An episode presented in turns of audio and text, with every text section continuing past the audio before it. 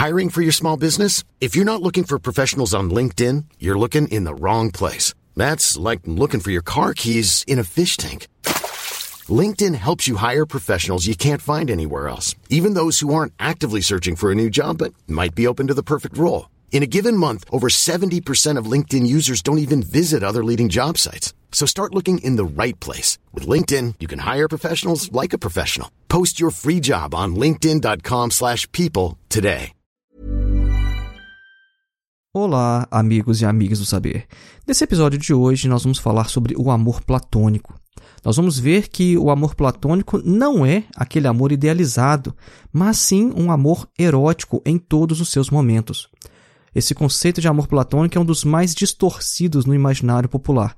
Ele é geralmente utilizado no sentido daquele amor idealizado, sem concretude, distante, em que o amante não revela o seu desejo à pessoa amada, aquele amor sem contato físico ou sem relação sexual. Só que essa visão do amor, na verdade, a gente deve muito mais ao romantismo do que propriamente a Platão. Nós vamos então tecer alguns breves comentários sobre a obra O Banquete, de Platão, na qual ele discute o tema do amor. Acompanhe.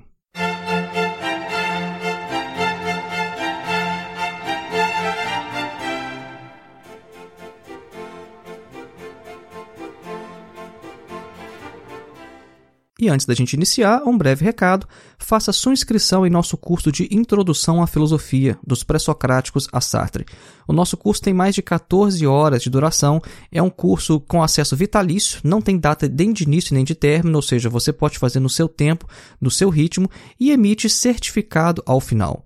O objetivo do nosso curso é oferecer uma visão panorâmica, uma visão geral, abrangente da história da filosofia e colocar você em contato direto com alguns dos principais textos de toda a história da filosofia. Então, ao invés de ler comentadores ou fontes secundárias, o nosso objetivo é, antes, fazer com que você leia e compreenda o próprio Platão, o próprio Aristóteles, Nietzsche, Marx, Kant, Hegel e etc.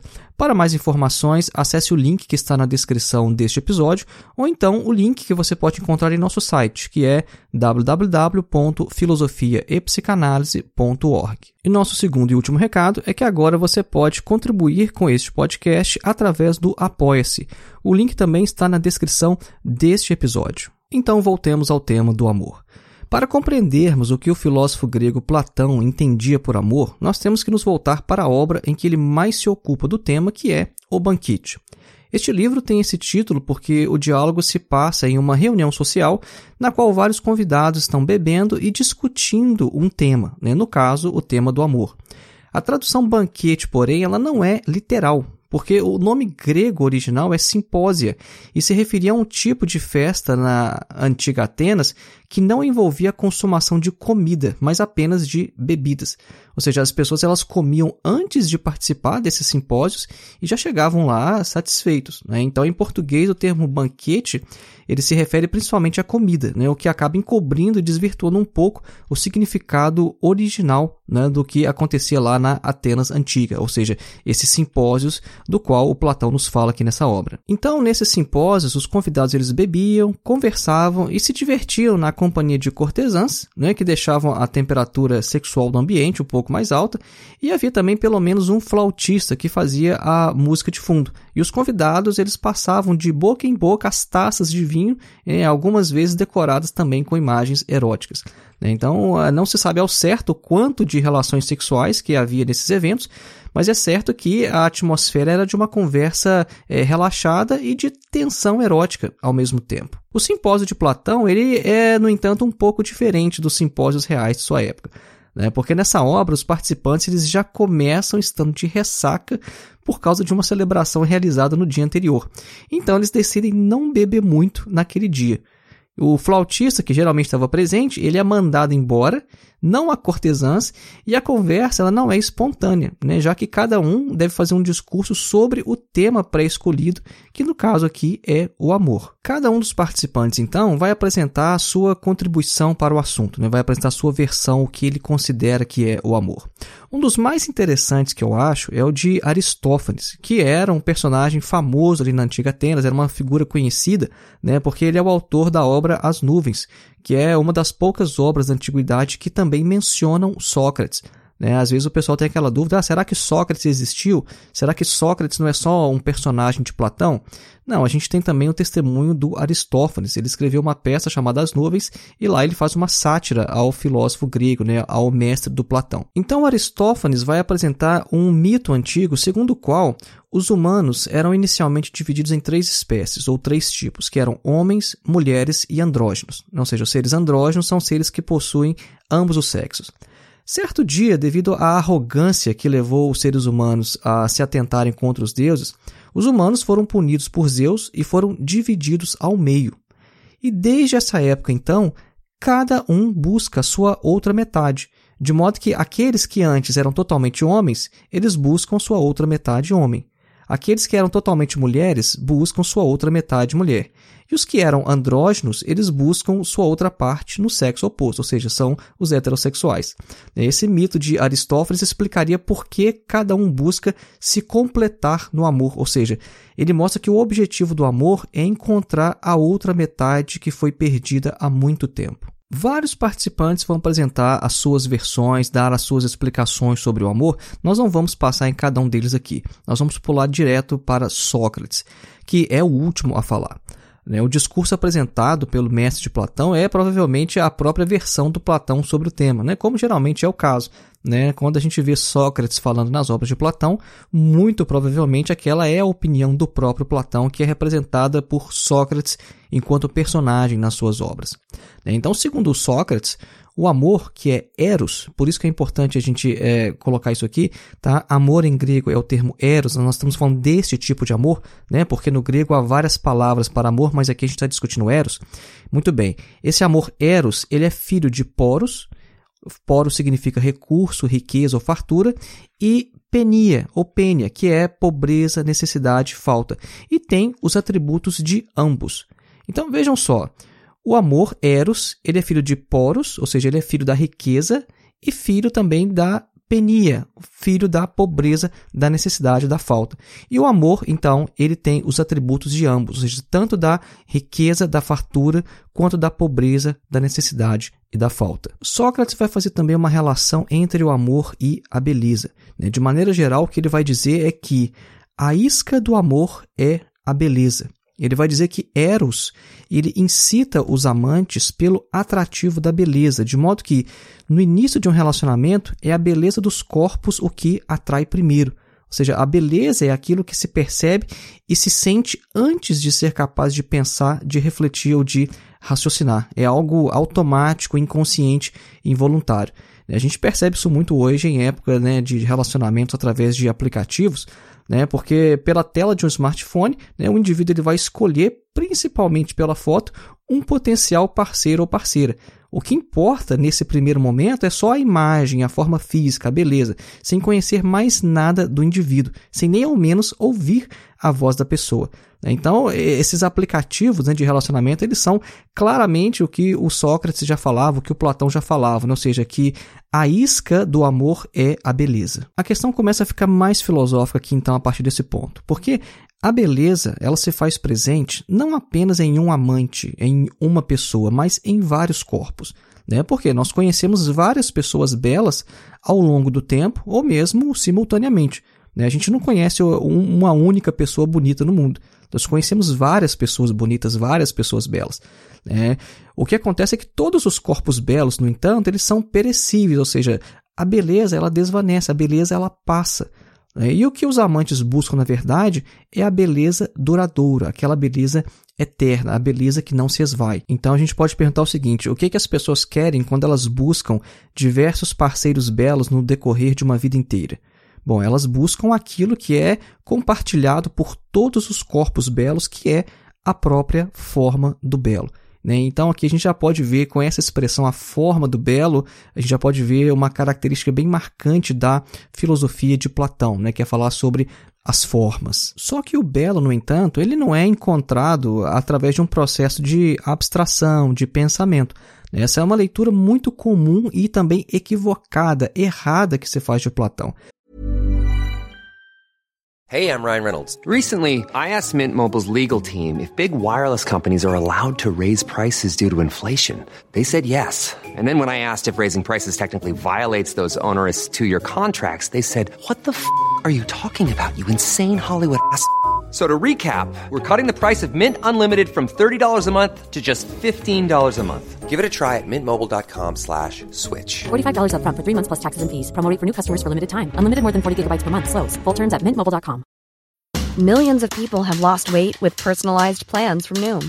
Like Evan, who can't stand salads and still lost 50 pounds. Salads generally for most people are the easy button, right? For me, that wasn't an option. I never really was a salad guy. That's just not who I am. But Noom worked for me. Get your personalized plan today at Noom.com.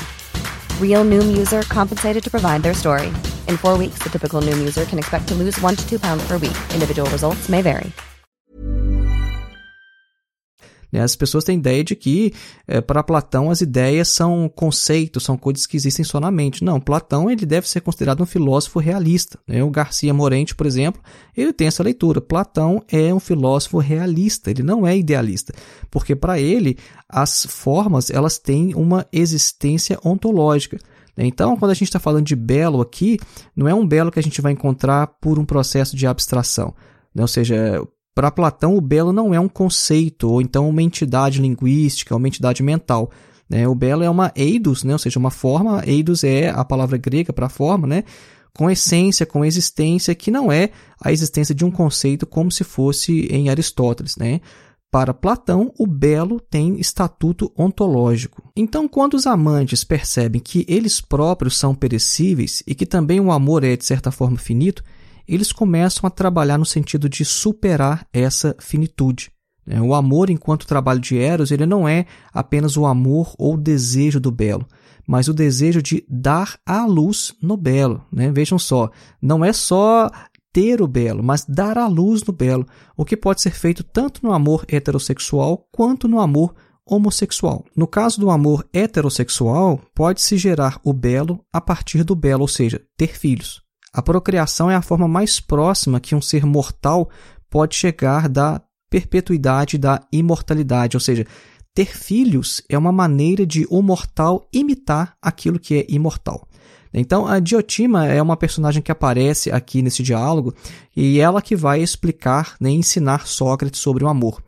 E a Diotima ela vai dizer o seguinte: olha, quando a gente observa a natureza, a gente vê como os animais, ao serem tomados pelo desejo de procriar, eles caem vítimas de uma grande paixão que os leva, em primeiro lugar, a unir macho e fêmea e depois a fazerem de tudo para sustentar suas crias, enfrentando quaisquer que sejam os perigos. Essa é de fato uma reflexão bem interessante, né? Porque já que somos mortais, como é que a gente pode de alguma forma imitar o imortal no sentido de perpetuar a nossa existência? Através da procriação, através dos filhos. Ou seja, ter filhos é uma forma de imitar o imortal. Nós mencionamos também o amor homossexual. Né? E o amor homossexual ele também tem a sua forma, que é dar a luz no belo através de grandes façanhas culturais, que é uma espécie de sublimação freudiana.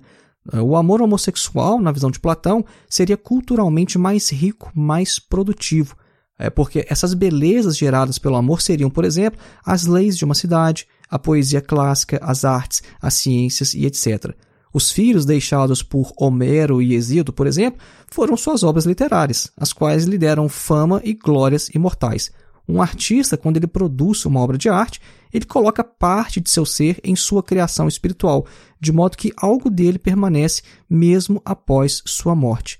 Né? Usando aqui as categorias até hegelianas, né? essa ideia de exteriorização, é colocar o seu ser fora de si em um outro, que é o que acontece na arte. Como a gente pode ver então nesse discurso de Sócrates, que é o discurso de Platão aqui nessa obra, o amor platônico ele seria então um amor impulsionado por Eros em todos os seus momentos, em todas as áreas da vida. E por isso ele nunca deixaria de ser erótico, porque é, é um amor que quer dar à luz no belo, é um amor prático. Né? Então, sendo um amor erótico, ele envolve sim a conjunção carnal, ele envolve a relação sexual e não tem a ver com a visão comum produzida pelo romantismo de que seria um amor que ficaria apenas no mundo das ideias, né? Algo tipo aquela obra Os Sofrimentos do Jovem Werder do Goethe. É uma obra fantástica, eu adoro essa obra. Eu li essa obra no original em alemão, gosto muito dela, né? Eu gosto muito de forma geral essas obras do romantismo. Só que a gente tem que entender que esse, essa visão do amor do romantismo não é a visão de Platão. A gente não pode confundir as coisas.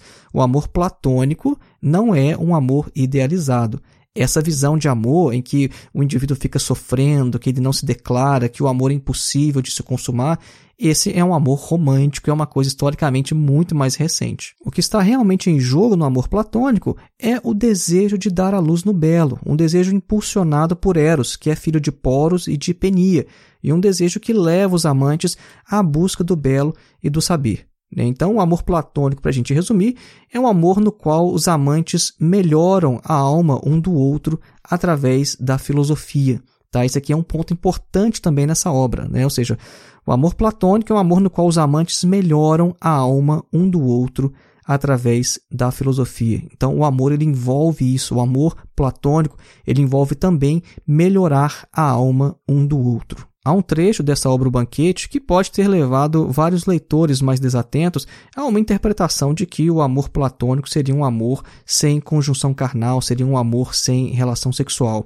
E uma das razões desse equívoco talvez seja a parte na qual uh, chega o Alcibiades, né, que é um personagem que chega bêbado ao banquete, e ele conta sobre um episódio com Sócrates. Né? Ele afirma que certa vez ele estava sozinho né, com o Sócrates e que o Sócrates resistiu às suas investidas sexuais. E daí muitas pessoas chegaram a interpretar essa recusa de Sócrates como um modelo do que seria o amor platônico. Né? Então, só para explicar um pouco melhor esse contexto, é que o que existia na Grécia Antiga, né, na, na Atenas dessa época, era a questão de que é, pessoas mais velhas, né, como por exemplo na idade já de Sócrates, era normal ter relacionamento homossexuais com pessoas bem mais jovens. Né? Então, era bem normal você ter alguém mais experiente, né, um homem mais experiente com um rapazinho, né, a chamada pederastia. Isso era bem comum. E o que acontece então é que o Alcibiades achou uma coisa assim impressionante o Sócrates ter resistido, porque como assim? Esse Alcibiades era um jovem belo, né? E, ou seja, além de ser belo, era jovem e ele investiu em Sócrates e o Sócrates simplesmente não fez nada com ele. Os dois sozinhos, o Sócrates não fez nada. E o Alcibiades conta isso né, nesse banquete, isso está presente na obra. Então isso pode ter levado muitas pessoas a entender o seguinte: ah, então o amor platônico é isso, né? O Sócrates ele resistiu ali às investidas do jovem Alcibiades, então esse é o modelo de amor. Mas não é. Embora essa anedota esteja aí presente na obra, isso não significa que o amor platônico é isso, de que isso é um exemplo, um modelo do que é. A gente tem que ir mais para a questão conceitual, ver o que Sócrates está explicando, e aí a gente chega às conclusões do que nós apresentamos aqui neste breve episódio. Então foi este aí o nosso episódio de hoje. Lembrando mais uma vez, faça sua inscrição em nosso curso de Introdução à Filosofia. O link para o nosso curso está na descrição deste episódio e você também pode contribuir com este trabalho através do Apoia-se, fazendo uma doação de qualquer quantia. Um grande abraço e até a próxima.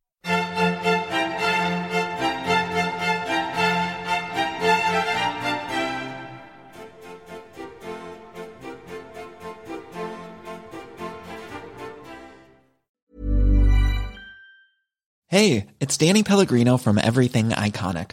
Ready to upgrade your style game without blowing your budget? Check out Quince. They've got all the good stuff, shirts and polos, activewear and fine leather goods, all at 50 to 80% less than other high-end brands. And the best part? They're all about safe, ethical and responsible manufacturing. Get that luxury vibe without the luxury price tag. Hit up quince.com slash upgrade for free shipping and 365 day returns on your next order. That's quince.com slash upgrade.